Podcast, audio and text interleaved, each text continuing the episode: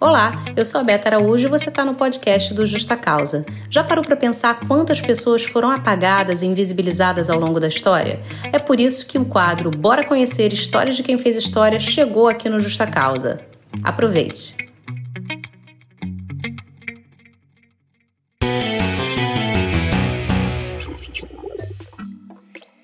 Ele que estava ali denunciando uma discriminação racial, acaba sendo condenado por resistência. Ele foi preso na época na penitenciária do Carandiru, onde ele ficou por dois anos. E aí ali ele fundou uma coisa muito importante, que foi o teatro. Um teatro para aquelas pessoas que estavam presas junto com ele. Chamava-se Teatro do Sentenciado. E ali ele também fundou um jornal. Então percebam como Abdias, naquele meio ali, né, naquela prisão que foi uma prisão política, sem dúvidas, né, ele foi preso por denunciar uma discriminação racial e aí colocaram como se ele tivesse resistido a alguma ordem, né, preso por resistência. Ele conseguiu criar um teatro, ele conseguiu fundar um teatro dentro do Carandiru e ele conseguiu fundar um jornal. Isso é muito importante, principalmente se a gente está falando da década de 40, né? A gente está falando de 1943. Começando agora, a gente começa falando de Abdias Nascimento no dia do nascimento dele. Ele nasceu no dia 14 de março de 1914. Então ele já nasceu naquele período um pouco depois da abolição da escravatura que aconteceu no dia 13 de maio de 1888. Abdias nasceu em Franca, em São Paulo, e ele é neto de mulheres que foram escravizadas. Uma delas, inclusive, a avó materna, Francelina, ela foi internada em um asilo, um asilo horrível. Ela sofreu várias consequências disso, vários maus tratos. A outra avó paterna se chamava Ismênia e ela nasceu em África, né? Ou seja, o que, que aconteceu com ela? Veio para cá naqueles horríveis navios negreiros e aí sofreu todo tipo de violência que uma mulher negra escravizada poderia sofrer naquela época. Uma dessas consequências foi um estupro, ou seja, uma violência sexual, e dessa violência sexual nasceu o pai de Abdias. Por isso que o pai de Abdias Nascimento, que viveu 95 anos, ele disse que ele tinha uma dor muito grande né, dentro dele. Era essa, né? Ele não, não, não, não, não foi reconhecido, né? Ele era fruto de uma violência, na verdade, né? É, Abdias ele trabalhou desde muito cedo, desde os sete anos de idade. Ele veio de uma família extremamente humilde, extremamente pobre, obviamente reflexos ali daquela é, abolição que não deu as devidas oportunidades para as pessoas que foram libertas, porque a gente sabe que não basta assinar uma lei é, abolindo a escravidão e o que, que acontece com aquelas pessoas que até então sofriam as agruras de um sistema econômico, que era o sistema escravista e que era até então legal. É, jogados ao léu, aquelas pessoas tentavam sobreviver de alguma maneira, como infelizmente seus descendentes até hoje tentam. E aí o que acontece? Ele era filho da dona Josina, que era doceira, e era filho também do senhor José Ferreira, que era músico e era sapateiro. E é muito curioso porque, apesar de ser sapateiro, o pai de Abdias, mesmo sendo filho de uma pessoa que tinha aquele ofício, ele andava muito descalço, ele passou a infância dele descalço, eles não tinham condições de ter um sapato.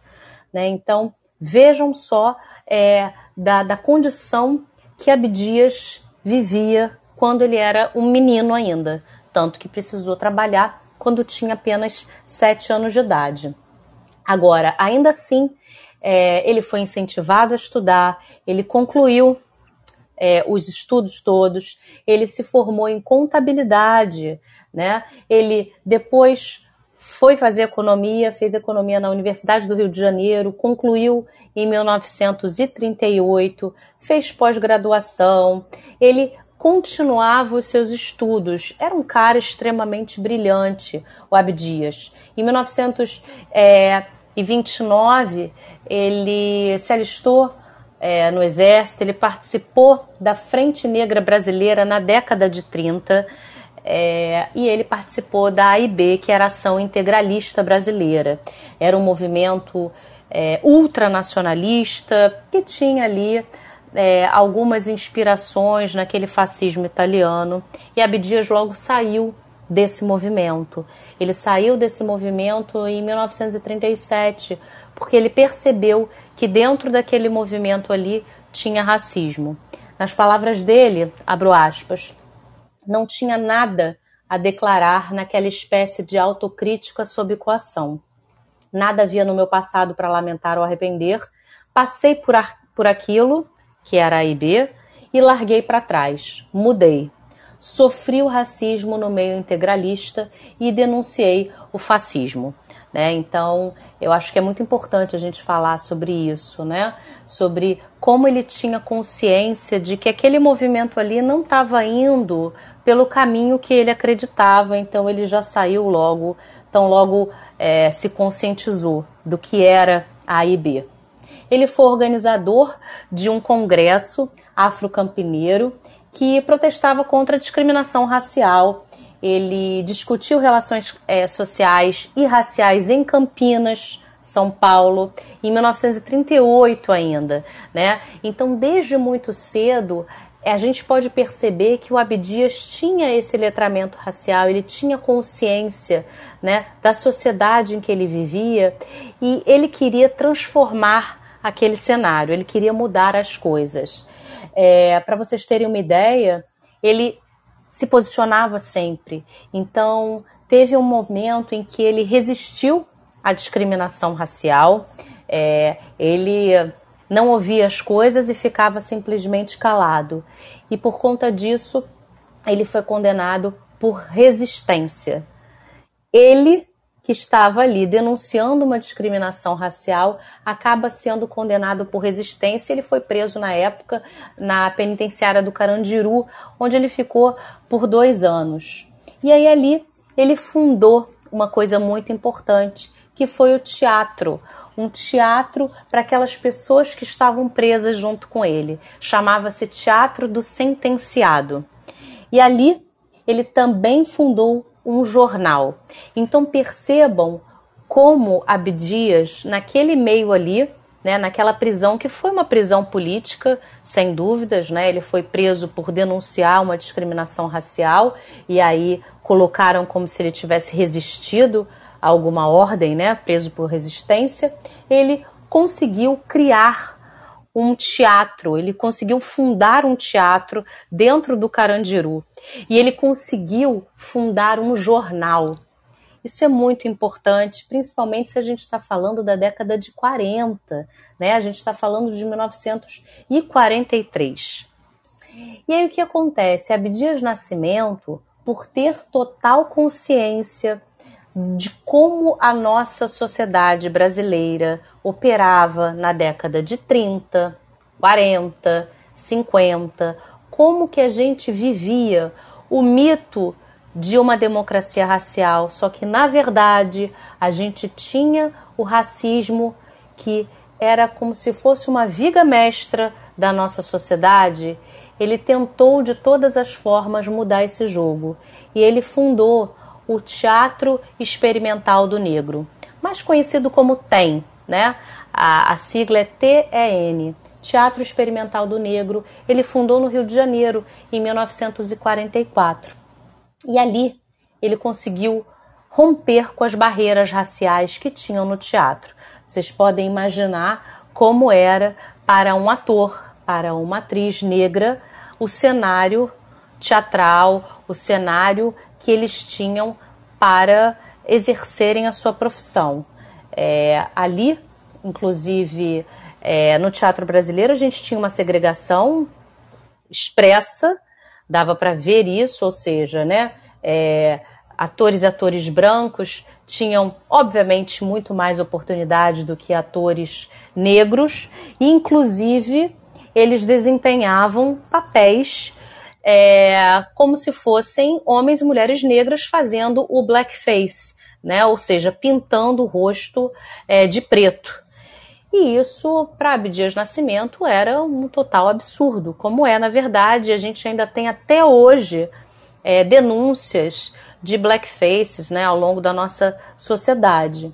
Ele denunciou isso, ele denunciou essa prática da blackface, ele oferecia no TEM cursos, cursos de alfabetização e de cultura geral para aquela companhia de teatro, ou seja, ele se preocupava com a educação daqueles atores e atrizes que estavam ali naquele corpo teatral e ele conseguiu montar peças teatrais extremamente importantes, né?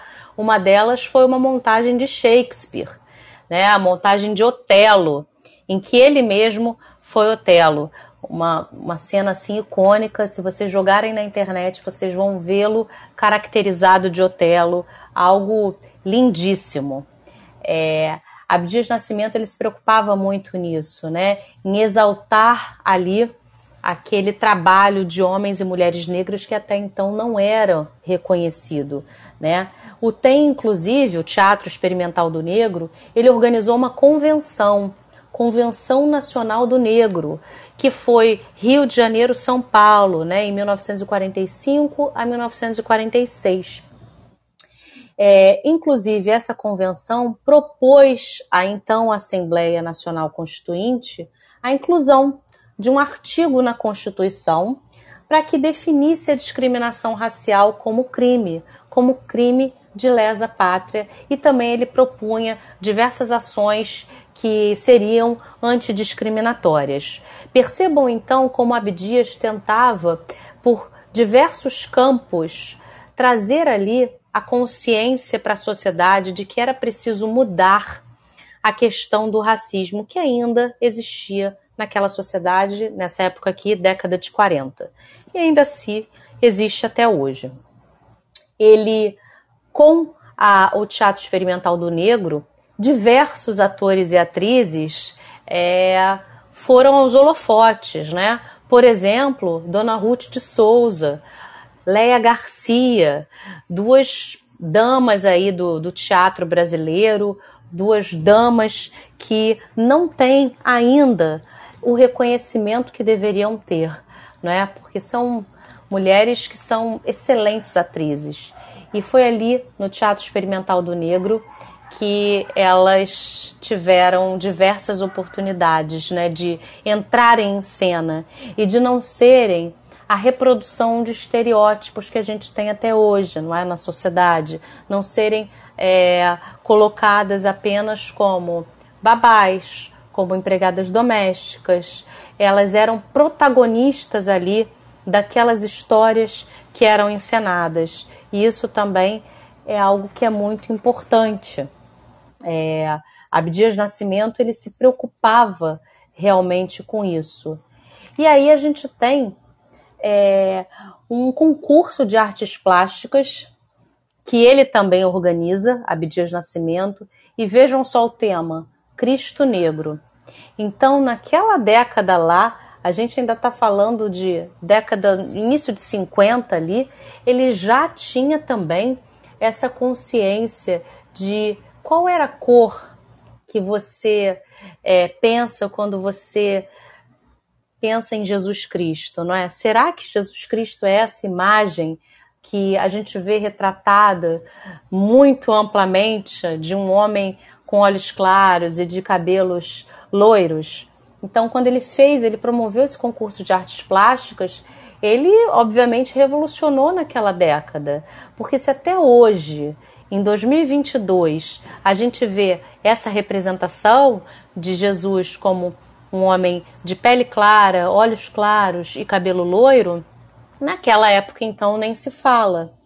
Ele inclusive escreveu uma carta e essa carta foi tão importante denunciando todo o processo que levou à exclusão é, da população negra que foi o primeiro protesto de um intelectual negro brasileiro que foi ouvido é, por um público africano, ou seja, que saiu daqui do Brasil e foi ouvido no outro continente. Isso foi também importantíssimo. A gente ainda aqui está falando dessa década aí, a gente ainda está falando de década de 50.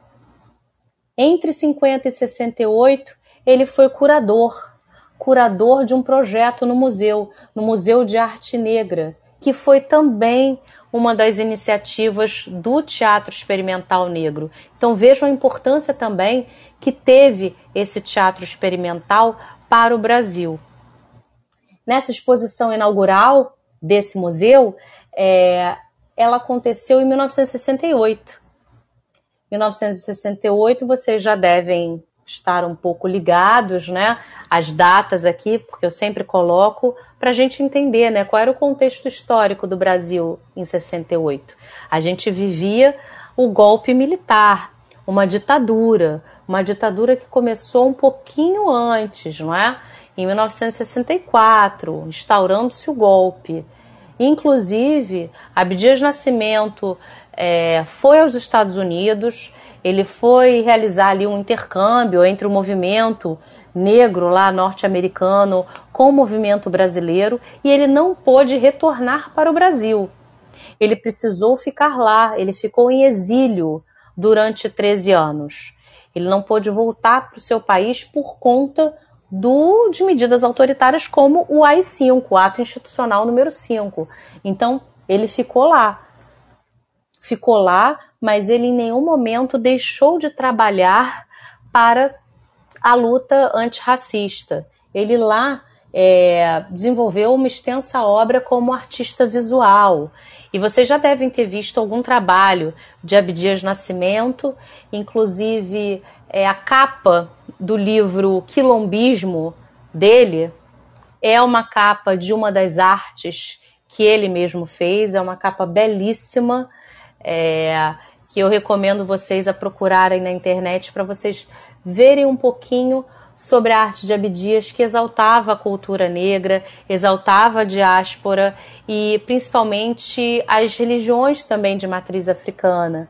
Porque se hoje a gente tem o racismo religioso, se hoje a gente tem é, essas religiões sofrendo constantes ataques, não só verbais, como pessoas que são das religiões de matriz africana sofrendo violências físicas, imaginem nessa época em que Abdias Nascimento fez toda essa coleção aí de artes visuais. Então isso é muito importante também da gente ressaltar como que ele tinha plena consciência naquela época de que as coisas precisavam mudar.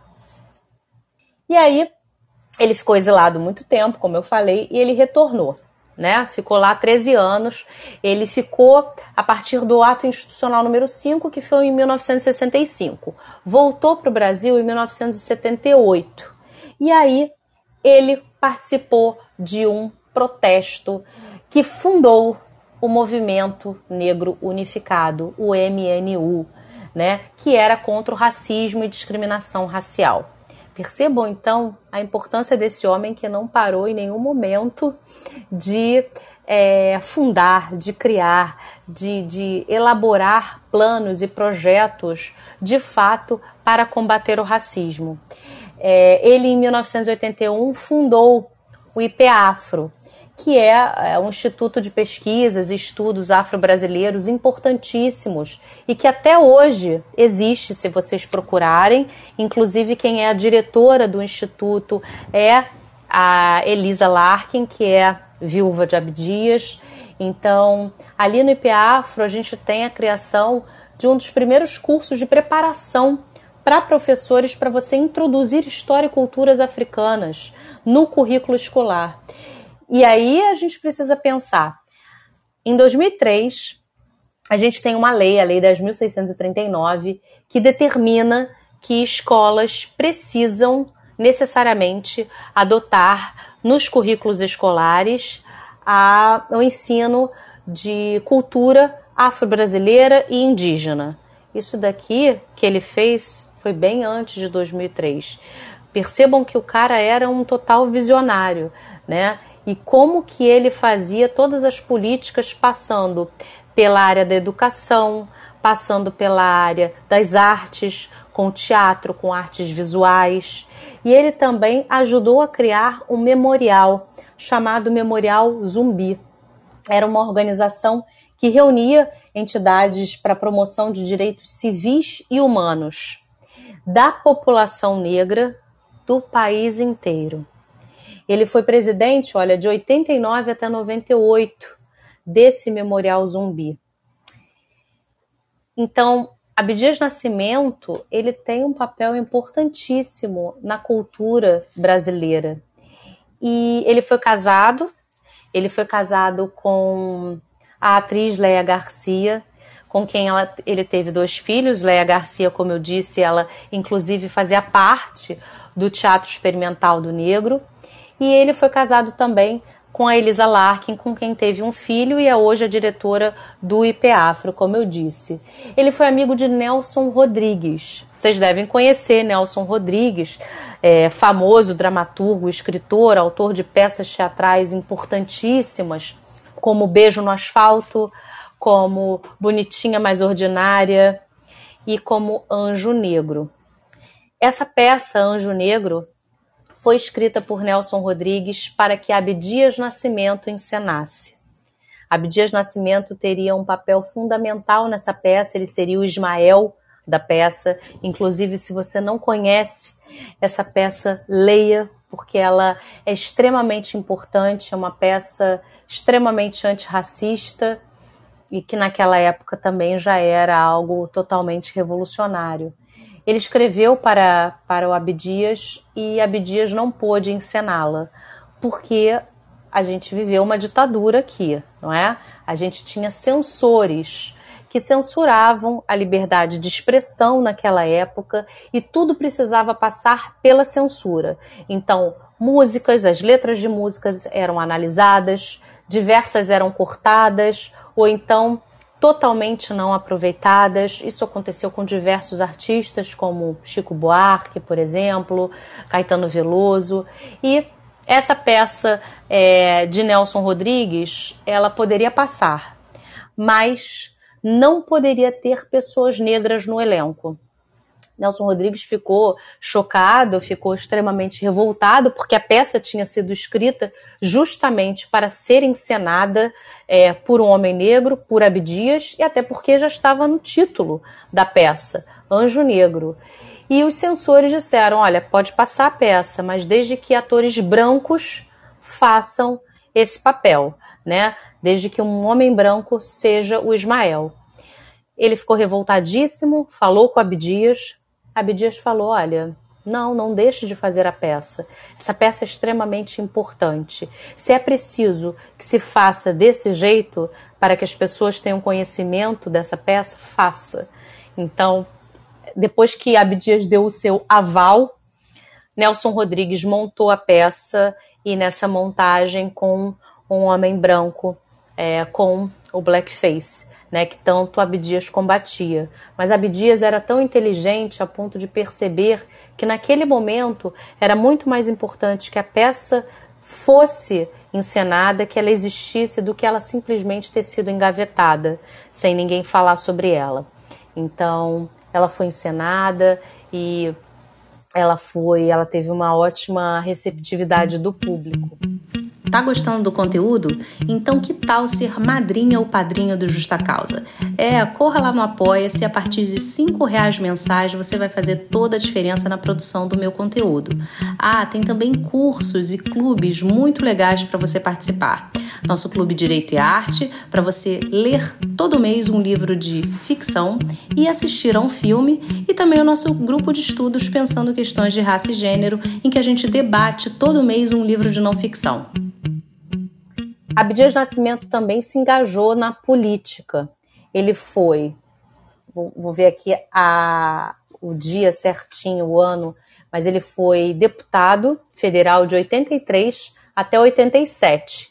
e foi senador também de 97 a 99, quando ele assumiu é, após a morte de Darcy Ribeiro. Em todos os cargos políticos que ele ocupou, ele se preocupou também em levar projetos que tratassem do combate à discriminação racial. Essa era sempre uma pauta que era indiscutível para ele. Era isso que ele precisava fazer sempre. Então, ele sempre introduzia é, propostas de leis antidiscriminatórias. Ele foi, inclusive, o pioneiro em fazer isso. Ele foi autor de uma das primeiras é, ações políticas afirmativas. Ele foi o primeiro senador negro né, a dedicar o mandato à promoção dos direitos civis, dos direitos humanos do povo negro é, do Brasil. Ele recebeu o prêmio Unesco na categoria Direitos Humanos em Cultura em 2001. Então, percebam como é que ele era importantíssimo nessa área. Recebeu a medalha Zumbi dos Palmares em 2007 e ele já foi descrito como o mais completo intelectual e homem de cultura do mundo africano do século XX. Tem diversos títulos, como, por exemplo, o de doutor honoris causa da Universidade do Estado do Rio de Janeiro, da Universidade Federal da Bahia, da Universidade de Brasília, de, da Bahia e também da Nigéria. Então, percebam como que ele é um cara importantíssimo e brilhante. Ele era muito amigo também de Florestan Fernandes, a quem ele dedicou o livro O Genocídio do Negro Brasileiro, processo de um racismo mascarado. Inclusive, Florestan Fernandes foi quem é, escreveu um, um, prefácio aqui a essa edição que eu tenho nas minhas mãos. É, esse livro é um livro importantíssimo que eu recomendo bastante para vocês leiam esse livro de Abdias porque ele na verdade ele foi escrito na década de 70, 77 mais precisamente. Ele ia se apresentar em um colóquio em Lagos, falando sobre isso, sobre esse tema, o genocídio do negro brasileiro, mas ele foi impedido pelo governo de fazê-lo. Ele foi substituído por uma outra pessoa, por Fernando Mourão, para representar o Brasil nesse congresso, nesse colóquio. E aí, o que ele tinha escrito para apresentar lá, ele transformou nesse livro extremamente importante e que ele trata de diversos temas, como é, a imagem racial do Brasil no cenário internacional, o embranquecimento cultural como uma estratégia de genocídio do povo negro, é, sincretismo de religiões, né, que a gente fala sempre, esse sincretismo da religião é, católica com as religiões de matriz africana, a estética da brancura nos artistas negros. Ele fala um pouquinho do teatro experimental do negro. Então, é um livro é, extremamente importante para a gente falar sobre as questões raciais.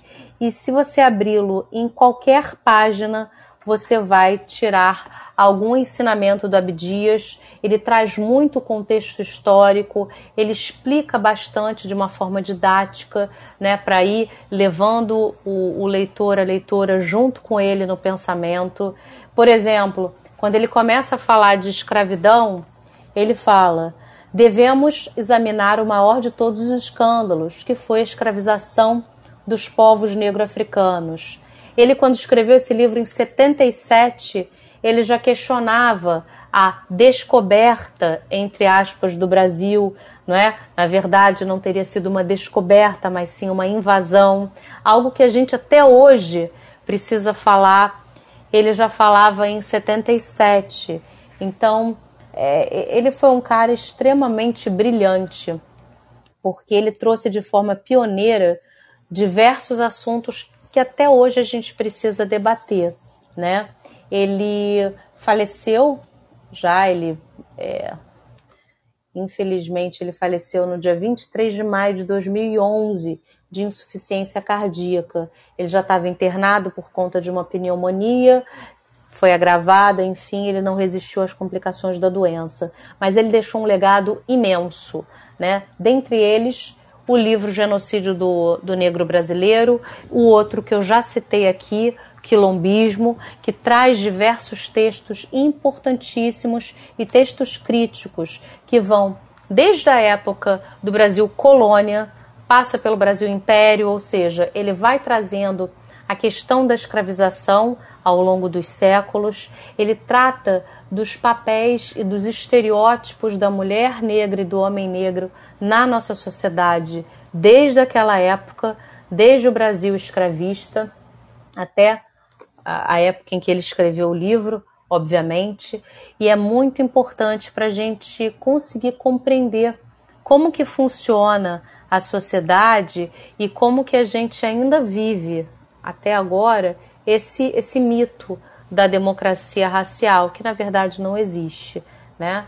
E ele, quando ele fala sobre a importância de você ter mecanismos que combatam a discriminação racial, esses mecanismos que existem hoje, por exemplo, ações afirmativas, cotas, por exemplo, a lei que determina que as escolas sejam obrigadas a colocar nos currículos escolares o ensino de, é, é, de, de, culturas afro-brasileiras e indígenas, ele já vem falando isso há décadas.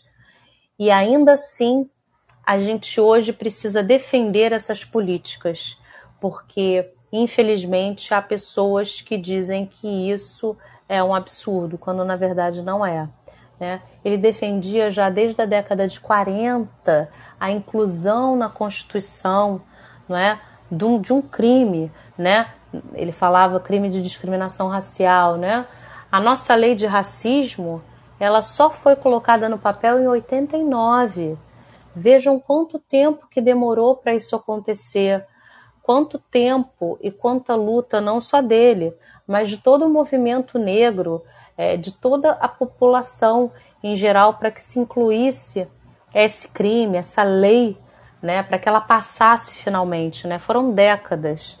Então, ele teve um papel muito pioneiro quanto a isso. Ele foi extremamente importante. Ele foi alvo, obviamente, na ditadura de diversos inquéritos militares, tanto é que é, ficou exilado durante 13 anos.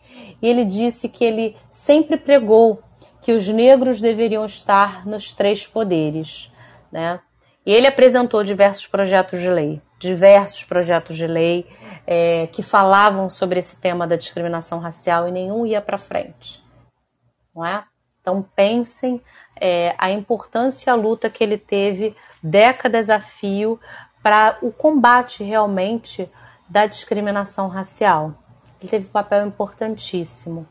E a gente precisa conhecer é, o, a escrita de Abdias e ver é, como que ele tratava essa questão. E se você abrir em qualquer página do livro dele, você vai poder perceber que as coisas que ele falava nessa década de 70, por exemplo, é, que é de quando escreveu o livro Genocídio do Negro Brasileiro, como que até hoje essas, é, esse escrito ainda é muito atual. Então, vale muito a pena vocês lerem Abdias Nascimento. Eu espero que vocês tenham gostado do nosso Bora Conhecer de hoje. História de quem fez história. Abdias Nascimento. Leiam Abdias Nascimento. Procurem na internet as suas obras. É, ele foi um grande artista visual, um, um visionário realmente, político, escritor, intelectual. Ganhou diversos títulos, diversos prêmios e ele precisa ser lido. Então leiam o Genocídio do Negro Brasileiro e o Quilombismo. Vale muito a pena. Beleza? E se quiserem ouvir mais, é só entrar no podcast do Justa Causa, tá bom? Esse foi mais um Bora Conhecer Histórias de Quem Fez História. Espero que você tenha curtido. Aproveite e siga o Justa Causa nas redes sociais: Instagram, TikTok, Twitter e YouTube. Até a próxima!